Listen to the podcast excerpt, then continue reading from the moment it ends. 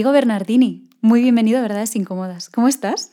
Muy bien, muchas gracias por la invitación. Un gusto enorme estar compartiendo este momento con vos. Sí, además no es fácil porque tú estás mucho de gira. No es tan sencillo cogerte en España como para hacer este rodaje, así que ha sido realmente una bonita casualidad. Sí, es verdad. Venía, bueno, vengo Madrid, Salamanca, País Vasco, tocaba Barcelona.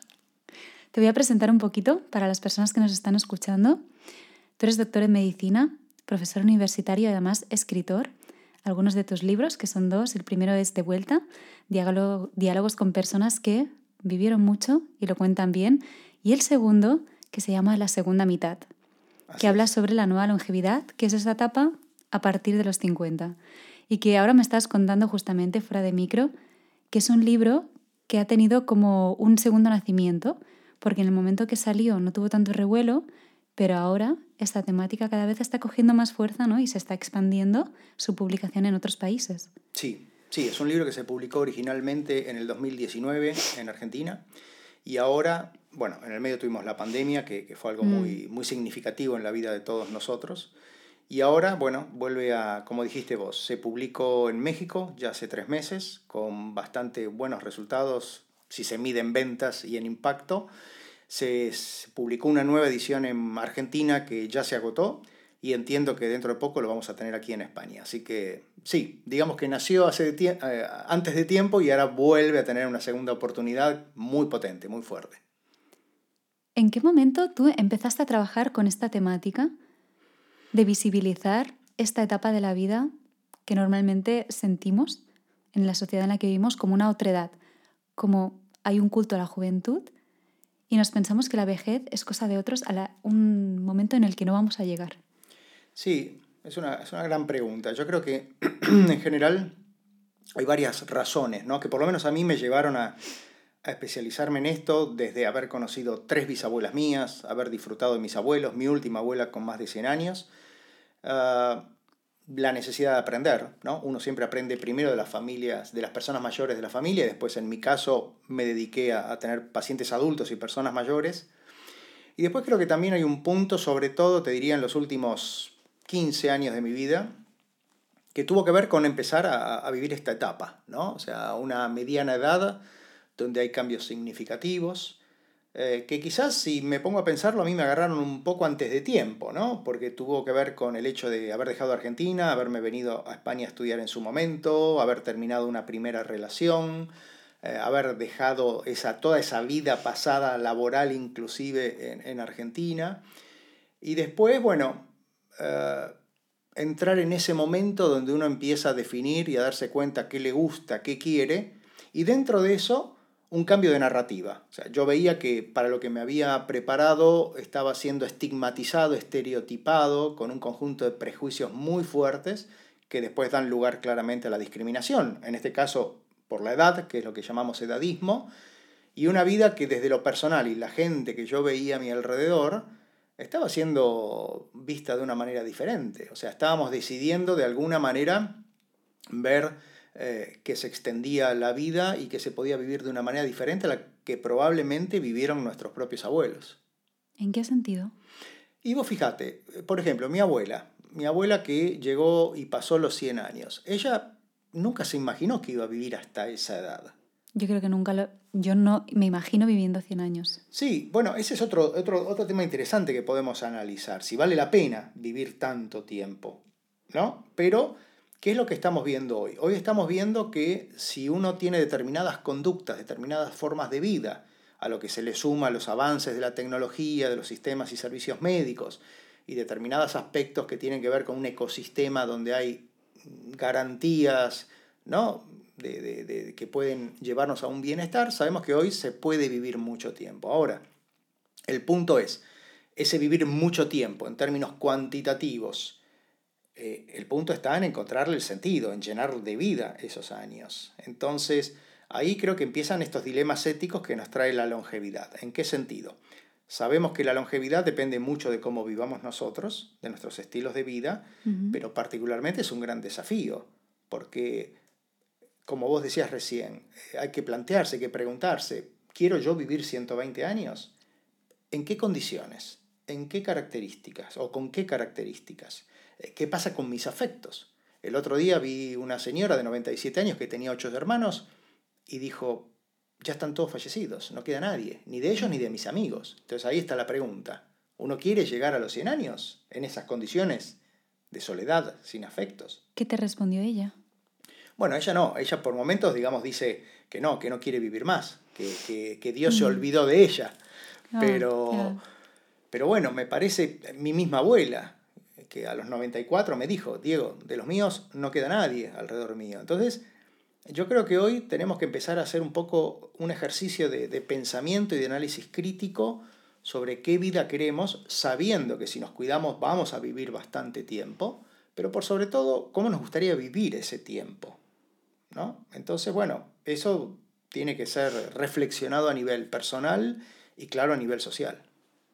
Estaba pensando dos cosas. Primero me acuerdo de mi abuela, mm, quizás fueron meses o incluso un año antes de morir, ella ya estaba pensando en todo aquello que iba a dejar. Siempre me hablaba de las cosas, hija mía, ¿por qué no te quedas con esto? Ropa, objetos. Y hubo un momento en que ella ya sentía, yo creo que es algo biológico, pero también este anhelo de decir, hasta aquí he llegado y dejó de comer más, ¿no? Hasta, y yo sentía que ya, ya se estaba desenraizando de esta vida, ¿no? Sí. ya hice lo que tenía que hacer y ahora dejo espacio a un legado, ¿no?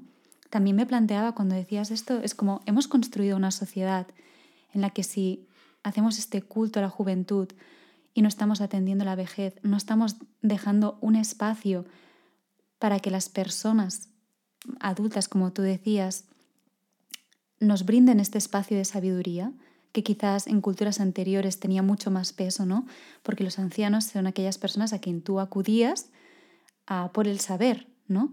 Y ahora muchas veces lo que acaba pasando es que las personas que son más mayores o se acaban cuidando de ellas en, pues, en un geriátrico o las familias, pero ya no hay ese, no sé si decir ese respeto porque yo no he vivido en una época anterior, no sé, pero tengo esa sensación. ¿no? Entonces, quizás nos hemos desubicado y una persona cuando llega a esa edad, después de haber trabajado todos los años de su vida dando un esfuerzo, em, cuando se jubila, y yo veo muchas personas que lo que pierden es ese sentido del por qué. Y es como, pasé mi vida trabajando y ahora qué. Sí, sí, porque especialmente cuando hoy la vida tiene múltiples transiciones, ¿no? Uno trabaja, estudia, cambia de trabajo, vuelve a estudiar algo. Entonces, eh, hay varias cuestiones. Ahí, la primera es la que vos mencionabas, el tema del retiro, de la jubilación, donde de alguna manera, antes, hace 50 años atrás o 40 años atrás, las personas se jubilaban y por delante le quedaban poco tiempo de expectativa de vida. Hoy les queda a una persona que se retira a los 65 años, tiene por delante 25 años más en promedio. Ah, bueno, hay que prepararse para eso. O sea, vos de un día para el otro, encima como están planteados los esquemas de retiro, vos terminás siendo un director, un jefe, una bibliotecaria, una maestra el viernes y al otro día sos don Juan, doña Rosa o don Pepe el jubilado. Es una identidad distinta, sí. De golpe, o sea, 180 grados en 24 horas. Hay que plantearse eso. Entonces, tenemos que prepararnos, así como uno se prepara para, para tener una relación, digamos, de, afectiva, o preparar una familia, o una vocación, o un oficio, bueno, hay que prepararse para esto. Pero después hay otra cuestión que es muy importante, y vos lo mencionaste. Estamos en una época donde parecería ser que el culto a la juventud, que vos fijate, el culto a la juventud nace en la época de la paz y los hippies en los 60. ¿Ah, sí? Claro, nace en ese momento donde se empieza a exaltar la juventud, y es justamente donde empieza a aparecer y donde se acuña el concepto edadismo, que lo acuña Robert Butler, un médico geriatra en los Estados Unidos. Entonces, decir que todo adolescente o que todo joven puede ser exitoso o tú puedes ser bello, me parece que es una miopía de largo plazo y más que de largo también de mediano plazo, muy importante, porque no todo joven es exitoso, no todo afro tiene ritmo, no todo gay entiende de decoración, son estereotipos, mm. ¿entendés? No todo viejo o toda vieja o toda persona mayor es aburrida, es pesada, o sea, son estereotipos que tenemos que cambiar. Y particularmente porque también, esto hay que decirlo, en nuestra cultura occidental la belleza, el éxito, está todo muy ligado a la estética. Totalmente. Y si vos mm. pensás en esa segunda mitad de la vida que venimos hablando, de los ni siquiera te diría de los 50, de los cuarenta y tantos en adelante, donde entramos los de 50, los de 60, los de 70, es la etapa más larga comparada con la adolescencia, con la juventud. Entonces me parece que tenemos que empezar a cambiar un poco el foco de análisis para entender que es una etapa que ya nos va a agarrar esa segunda mitad, habiendo experimentado, habiendo trabajado, habiendo sufrido y habiéndonos alegrado, y que tenemos la posibilidad de hacer lo que nos gusta en el buen sentido de la palabra, pues ya sabemos lo que nos gusta esa edad. Claro, el problema es cuando no hemos tenido la oportunidad de conectar con aquello deseo profundo de lo que nos gusta. También creo que es una generación que ahora está cambiando, pero sí que, por ejemplo, la de mis padres ha sido mucho esto, ¿no? toca trabajar, toca sostener a la familia. Y cuando se me cae esto, mm. ¿qué tengo? Por eso, y vos fíjate algo, hoy cada vez hablamos con más jóvenes que te dicen, no vamos a tener hijos, no nos vamos a casar, y ya empieza a haber fenómenos muy fuertes, donde hay ciudades, donde hay más animalitos de compañía que hijos, donde en España el 60% de los nacimientos se dan en mujeres mayores de 35 años. Hoy aquí en España los nacimientos de mujeres mayores de 40 son casi el 12%, cuando hace 20 años atrás apenas llegaban al 2%. O sea, nuestra sociedad se está transformando. Tenemos que empezar a ver hacia dónde va esa transformación, porque además significa que nuestras vidas se están transformando. O sea, estamos viviendo más, estamos pensando y nos estamos dando cuenta también que eh, la jubilación no va a existir, entonces vamos a tener que estudiar, reinventarnos, encontrar lo que nos gusta, eso va con el sentido de la vida. Bueno, esa transformación, y hablo, fíjate que hablo de transformación, no de cambio, porque la transformación es algo muy profundo, es algo que tiene que ver con uno y no con algo superficial o hasta estético. Esa transformación, te das cuenta, como decías vos, si reflexionás, si te metes un poquito para adentro y decís, a ver, ¿qué está pasando acá? ¿Cómo me estoy sintiendo y qué quiero? Totalmente. Me he quedado como en blanco, no sé por qué. Y porque a veces las palabras movilizan. Sí, o sea, me ha tocado algo y me he quedado como, uh, esto me ha llegado. Bueno, esto podemos hacer un corte, no pasa nada. Digo, ¿qué crees que esconde, qué miedos crees que esconde el hecho de no querer llegar a la vejez de una forma estética? ¿Es un miedo a la muerte? ¿Qué pasa? Los miedos es un tema muy interesante.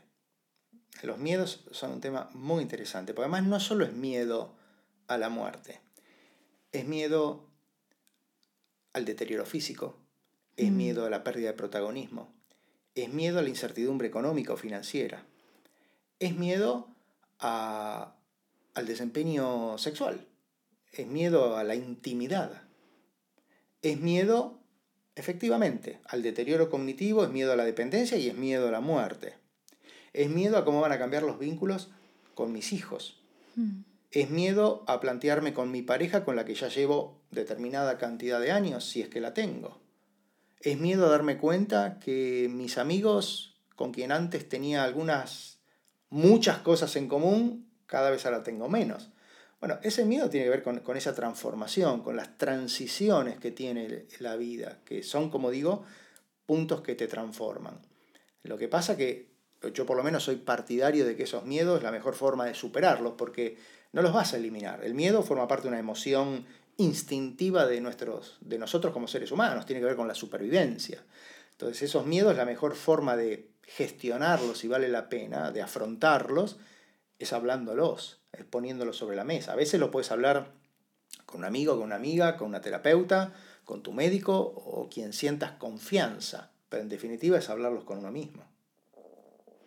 Has hablado de un tema concretamente, que es la parte de la erótica, de la sensualidad, de la sexualidad. Ah, justo estábamos comentando que evidentemente esta parte de la relación de forma biológica, de forma afectiva, cambia con tu propio cuerpo y con las otras personas, pero ¿en qué medida? Y cambia en el sentido de que si uno ha experimentado, uno llega a un momento de la vida donde ya sabe qué le gusta y qué no le gusta, donde se siente con la libertad de, de pedirlo, de hablarlo, de conversarlo. Eh, se siente donde eh, es un momento de la vida donde vos te das cuenta que al contrario de lo que te transmite muchas veces la sociedad, el goce, el disfrute, el deseo no desaparece. Desaparecen las oportunidades. ¿Y por qué? ¿Por qué? Y porque ¿cómo esto lo van a hacer personas mayores? ¿Cómo vos que tenés tantos años lo vas a hacer? Eso es lo que muchas veces, o sea, inclusive yo lo veo con mis estudiantes, pero, profe, ¿de esto es lo que hacen mis padres y mis abuelos? Y sí, y es lo que vas a hacer vos seguramente el día de mañana. En cuanto a la sexualidad, ¿te estamos hablando? ¿De prácticas sexuales o de qué Desde prácticas sexuales hasta el goce, hasta las formas, eh, la forma de comunicar. Mira, con los años vos te das cuenta que no es como se dice acá en España, aquí te pillo, aquí te mato, que es como habitualmente se entiende o muchas veces se encara la sexualidad de jóvenes. En las personas mayores es comunicación, es encuentro. Fisiológicamente también hay aspectos muy interesantes. Como sabés, las curvas de, de, excitación del hombre y de la mujer son diferentes. La de la mujer es más lenta que la del hombre. Por cambios fisiológicos normal a nosotros, nos vamos enlenteciendo, digamos. Y eso está bueno porque acopla con la curva de ah, excitación femenina. Claro. Entonces, pero además, como te digo, se abre un juego de posibilidades, valga la expresión, que es mucho más rica, porque interviene, a ver, la erótica es toda esa concepción cultural que tenemos de la intimidad, donde entra desde los perfumes, la ropa, eh, los aromas, eh, todo, el momento, digamos, la creación de ese momento, ¿no? O donde una pareja o una persona se va preparando porque sabe que a la noche o en determinado momento va a tener un encuentro con alguien que le despierta deseo. Bueno, todo eso se enriquece con los años. Las investigaciones también nos están mostrando que hay cuestiones que cambian. Por ejemplo, en el caso de las mujeres, sabemos que después de los 50, o sea, después de la mujer posmenopáusica, llamémosle, eh, hay mayor tendencia o mayor probabilidad, primero, de disfrute. En términos estadísticos, la mujer suele encontrar más disfrute en su sexualidad después de los 50. Esto está estudiado. ¿En... ¿Por Esto está estudiado. Ah, recomiendo las lecturas de una querida amiga, Ana Freixas, catedrática de la, de la Universidad de Córdoba, que trabajó mucho ese tema. Porque es así, porque la mujer quizás, en la mujer la erótica tiene mucho que ver con su experiencia pasada, tiene que ver con el vínculo que tiene con su pareja, y con un montón, yo te diría, se han identificado hasta más de 20 elementos que no son médicos, o sea, que no tienen que ver con la salud y que influyen en la erótica femenina. De hecho, cuando la mujer suele describir sus fantasías, hay todo un componente eh, de, llamémosle, de ecosistema, de ambiente que rodea eh, la luna, el mar, el sonido del viento, los árboles, ¿no? Siempre suelen estar presentes ese tipo de elementos diferente a los del hombre. Nosotros somos más básicos, digamos, somos Sencillos. más rectilíneos, sí, básicos, exactamente. Ahora, ¿qué es lo que ocurre? Hoy, vos fíjate, de a poquito se empieza a hablar más de esto. Tenemos estadísticas que, que también lo están mostrando, pero además empieza a haber otras cuestiones que es darnos cuenta de esa falta de oportunidad por estos estereotipos, donde tanto hombres como mujeres empiezan a buscar caminos alternativos y además tienen ayudas. ¿Cuáles son las ayudas? Y, por ejemplo, en el caso de, una mujer que empieza a tener síntomas de sequedad, bueno, hoy los médicos podemos decir, bueno, miren, hoy hay determinados productos que ayudan. Para los hombres, la famosa pastilla.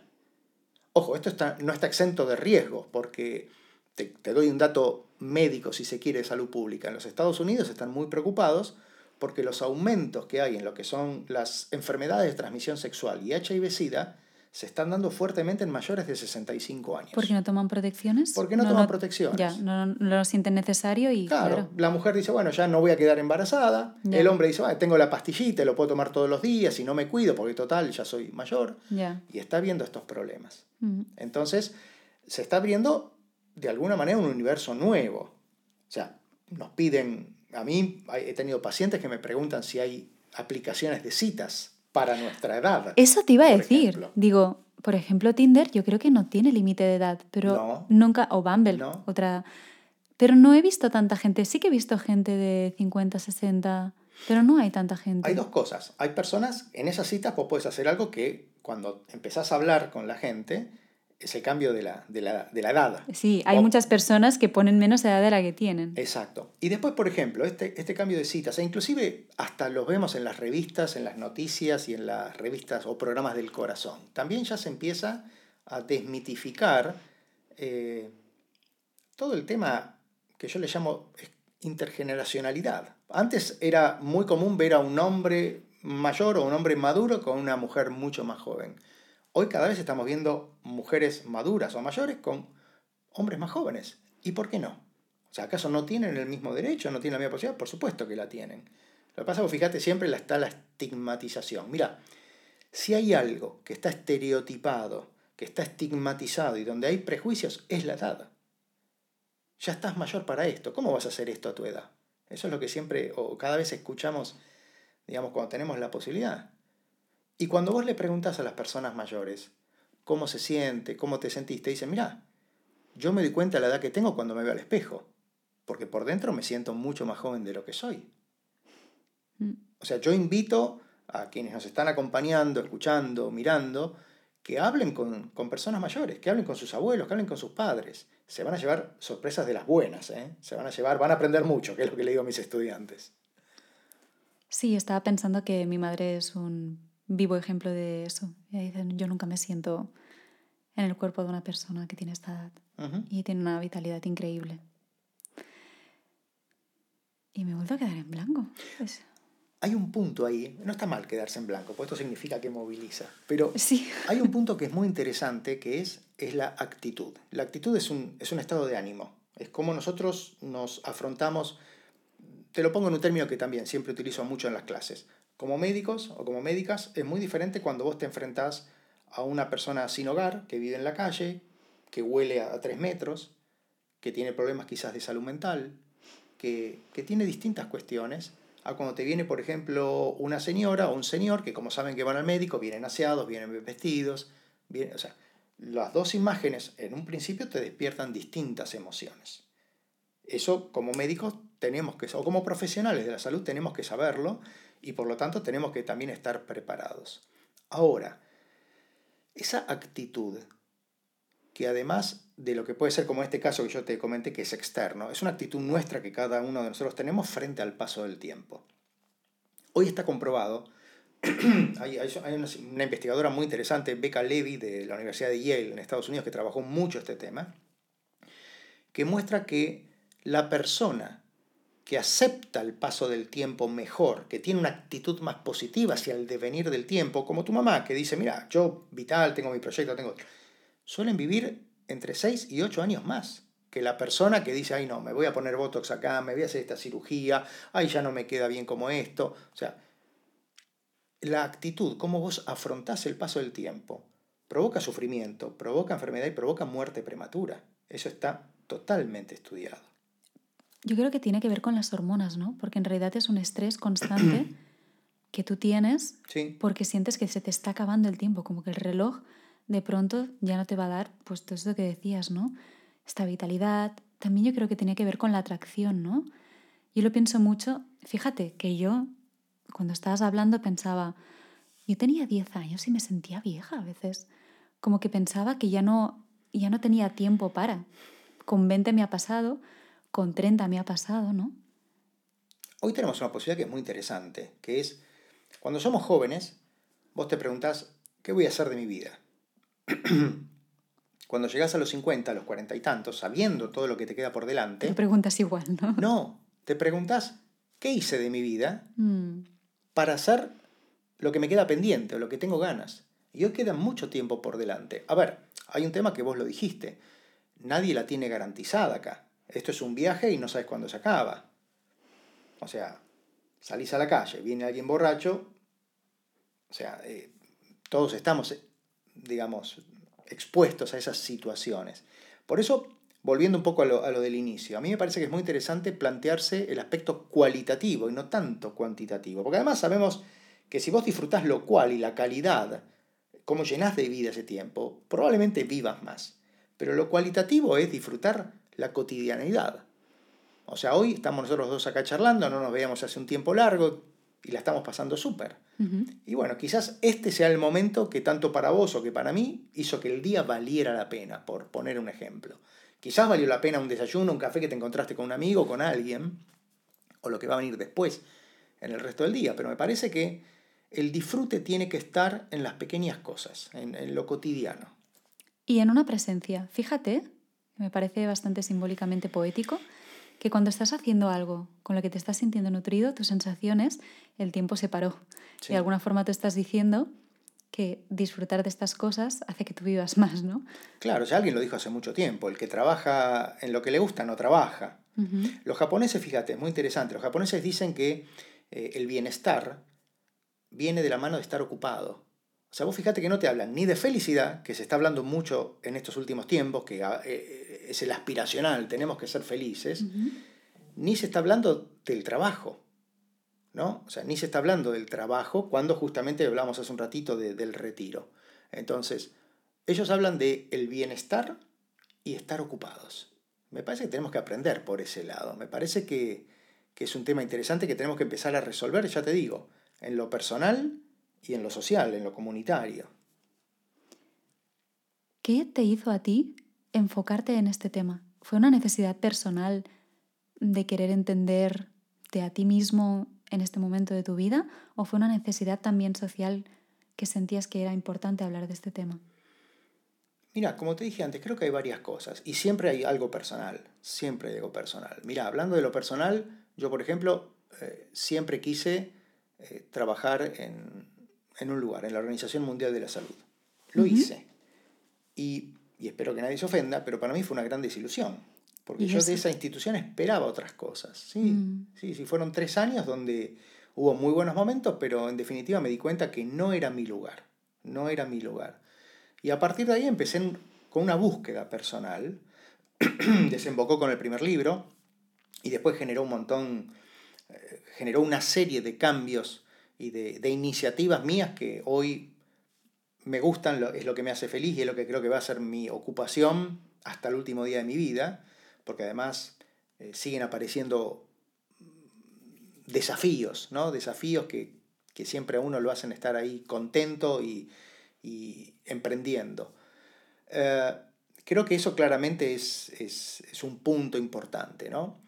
Eh, después también, claro, había otro aspecto. Yo me había preparado, me había formado, y la, formación básica, ¿no? las carreras de pregrado, la maestría, el doctorado, para algo que yo no había llegado. Pues yo me doctoré a los 40 años y claro, estaba hablando de personas mayores, que eran mucho mayores que yo. Entonces, ahí fue, fue una búsqueda. Y hoy, claro, hoy lo veo ya desde otro punto de vista. ¿Por qué? Y porque ya me dicen señor por la calle, porque ya tengo el cabello plateado, porque ya me doy cuenta que no puedo correr como corría a los 30 o a los 20 años, o que empiezo a tener eh, un sueño, una calidad de sueño diferente, o porque, qué sé yo, tomar más de dos tragos a la noche, que quizás me cae pesado y no como antes eh, cuando era más joven. Entonces, ya empieza a haber cambios y me parece que eso está muy bueno. Sobre todo está bueno cuando también con esos cambios viene, o por lo menos lo que a mí me pasa, una, un aclaramiento de las ideas. Es como que empezás a... Mira, las personas mayores, o a medida que cumplimos años, eh, aparecen dos cosas muy interesantes. Primero es la libertad, la libertad de elegir. ¿Qué te gusta, qué no te gusta, qué te hace bien o qué te hace perder el tiempo? Y lo segundo, que no tenés que rendirle cuentas a nadie. Y eso está muy bueno. Esto, en realidad, estas dos cosas, cuando antes las integras y las aprendes en tu vida, mejor. Por supuesto. Por eso, exactamente, ¿no? ese es un punto muy claro. Por eso hay que hacer lo que yo llamo pedagogía de la longevidad. Hay que explicarle a los chicos jóvenes, inclusive a los que están en las escuelas primarias o en las secundarias, que si ellos se cuidan, van a vivir mm. mucho tiempo y que el vivir mucho tiempo va de la mano de tener la libertad de elegir y de hacer las cosas que nos hacen bien. Wow. Entonces, cuanto antes veas la película, me parece que es lo mejor. Entonces, a una persona que se encuentra en esta etapa que puede ser una crisis, hay la crisis que hablan de los 40, pero también en los 50, ¿qué le dirías a una persona que se plantea cómo van a ser estos próximos años de su vida y siente incertidumbre? Mira, lo primero que es muy interesante es que ya prácticamente no se habla de la crisis de la mediana edad, porque las últimas investigaciones nos están mostrando que las personas cuando atraviesan este momento que te diría que en las mujeres suele ser en los 40 cortos, en los 40 tempranos. En los hombres se aproximan más a los 50. ¿no? Hay un investigador muy interesante de Pensilvania, de la Universidad de, de Pensilvania, que trabajó mucho este tema. Entonces muestra esto, eh, que particularmente las personas no solo no lo ven como una crisis, sino que lo están viendo como una transformación, como un cambio profundo, y que además, algo muy interesante, no lo vinculan a envejecer. No lo vinculan, es, esa, esa transformación de los 40 o 50 al envejecimiento, sino que lo vinculan a cambios profundos de uno mismo. ¿Qué le diría yo? Que claramente esa transformación, si vos la vivís, si la asimilás, la gestionás bien y generás lo que hoy llamamos resiliencia, que es poder asimilarlo, transformar y modificar tu propia identidad, la vas a pasar muy bien. Y la realidad, como yo soy un optimista, es que lo mejor está por delante. Depende de uno porque estas cuestiones no se compran ni por Amazon ni, ni el corte inglés. O sea, esto es una búsqueda propia. Pero si uno lo, lo entiende bien, y digo esto porque me toca ver a diario personas que lo atraviesan bien, que siguen su vida, que siguen creciendo y desarrollándose y, son, y tienen mucho bienestar, y también veo personas que no, que, que, que no la pasan bien. Por eso digo, esto es algo muy personal, ¿no? Diego, hay unas preguntas que siempre hacemos en este podcast que me gustaría también compartirte a ti. La primera de ellas es, ¿cuál es tu momento mala persona? Mala persona. Cuando estoy estresado. Ajá. Cuando estoy estresado, yo tengo algo que, que, ya identifiqué hace tiempo, es que me vuelvo intolerante con las personas. O sea, con quienes me rodean. Y ahí me doy cuenta que necesito descansar, que necesito frenar un poco es como la luz roja en el tablero del auto, ¿no? Cuando se te ilumina, algo está pasando en el vehículo. Bueno, yo cuando me vuelvo intolerante con la gente porque contesto mal o tengo, ahí me doy cuenta que necesito frenar y descansar un poco. En realidad es un buen aviso, ¿eh? Comparto que a mí también me pasa. Eh, me gusta mucho esta, esta pregunta porque nos aterriza mucho y hay muchas cosas que se comparten que la gente dice, se siente reconocida con esto, es como aquello que a veces no contamos, ¿no? Nuestro momento mala persona. Y además cada uno se lo lleva a un terreno súper distinto. Esto me encanta. Después también, si tuvieras que tener una conversación incómoda, que puede ser una conversación pendiente con una persona que existe, real, una persona que quizás ya no está, o incluso un personaje ficticio de un libro, ¿quién sería? ¿Y qué le dirías? Conversación incómoda. O conversación pendiente. Con mi padre. Con mi padre, sí. Sí, con mi padre. Mi madre falleció muy joven. Mi madre falleció ella con 44, yo tenía 23. Em, con ella sí, hoy tendría conversaciones pendientes que me gustarían, pero que no se dieron. Pero con mi padre particularmente sí, porque siento que em, los padres hacemos las cosas como podemos y no como queremos.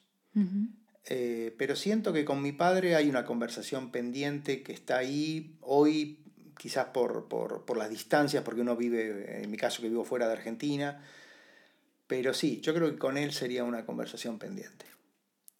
¿Puede que tu padre nos escuche? Sí, él a veces puede que nos escuche. Habría que ver, se lo, se lo voy a mandar. enviaremos la entrevista. Em, hay una cosa que no me para de venir a la cabeza, como una imagen que ha estado todo el rato presente mientras hablábamos. Este verano yo he estado en Galicia en una casa, en una villa que se llama Piñeira. Esta casa la construyeron ah, mis bisabuelos, mm. ¿no? Se construyó con pizarra, con piedra de os canteiros de Pontevedra. Y es muy fuerte porque es una casa que está cada vez más viejita, es una casa muy grande que después se ha dividido en partes. Hay una parte que está reformada, otra que está cada vez que se cae más a trocitos, ¿no? Y cada año que vamos la veo más, me da la sensación que un poco triste, ¿no? Mm. Em, aunque tiene como una belleza también, como si la naturaleza se apropiara cada vez más de ella. Ahora hay arañitas por dentro, hay eh, algunas partes que tienen moho, hay polvo. Y cuando iba allí el otro día, me puse en medio de la casa y en el silencio sacro que había ahí dentro, y en esta temperatura como más fresquita, pensé, ostras, ¿qué ha visto esta casa? Esta casa ha visto a mis bisabuelos, a mis abuelos, ha visto el nacimiento de mi padre, ¿no? Y tuve una sensación de ser un punto en una larga cadena. Sí. Y a la vez pensé, y algún día quizás mis hijos o mis nietos vendrán a esta casa y es algo que permanece más allá de mi propia existencia, ¿no? Y valoré mucho esta sensación de, no sé, se me transformó algo dentro de comprender em, la edad adulta, de comprender lo que, todo aquello que yo hubiera querido hablar con ellos y toda aquella memoria que está impregnada en la casa, que de alguna forma a mí me llega, aunque yo no pudiera tener esa conversación con esas personas, ¿no? Y me gusta esta conversación que tenemos porque yo me he identificado siempre con este miedo a, a la muerte. Y esto me trae una paradoja a la vez. Sí, e, es muy interesante. O sea que hace un tiempo, eh, en el mes de mayo, me entrevistó un periodista muy, muy famoso en Miami, muy famoso, y él me hizo una pregunta sobre los miedos. Y yo después le escribí por mail y le dije, te di la respuesta parcial. Le digo, yo en realidad a lo que le tengo miedo es a morirme antes de tiempo, que fue lo que le pasó a mi madre. Mm. Digo, que no pudo disfrutar de sus nietos, que no pudo disfrutarme a mí recibirme de médico, mi desarrollo personal. Entonces yo lo que tengo miedo es eso, de morirme antes de tiempo y no ver, por ejemplo, a mi hijo como me hubiese gustado que mi madre me hubiese visto a mí. Pero lo de la casa es muy interesante. Por cierto, mi bisabuela era gallega también. ¿Ah, sí? Sí, sí, sí, de la zona de Pontevedra. Sí, ah, sí, sí, que la conocí, que vivió hasta los 94 años, que fue la mamá de mi abuela, que vivió más de 100 años. Así que hay genes ahí. No, no, no. Los gallegos es la comida. sí. y la naturaleza. Perdón que te corté. No, no. Pero es que es un punto interesante el que vos tocaste en esa casa húmeda que me la puedo imaginar de uno es, el, es un punto en toda esa historia, ¿no? Y, y acá, bueno, a mí me parece que está bueno tocar estos temas personales, por más que sean autorreferenciales, porque a veces los médicos nos pasamos hablando de, cosas clínicas, científicas y te olvidas de la persona. Pero yo te contaba que venía de Salamanca. Yo fui a Salamanca, viví cinco años en Salamanca, donde hice la maestría, mi doctorado.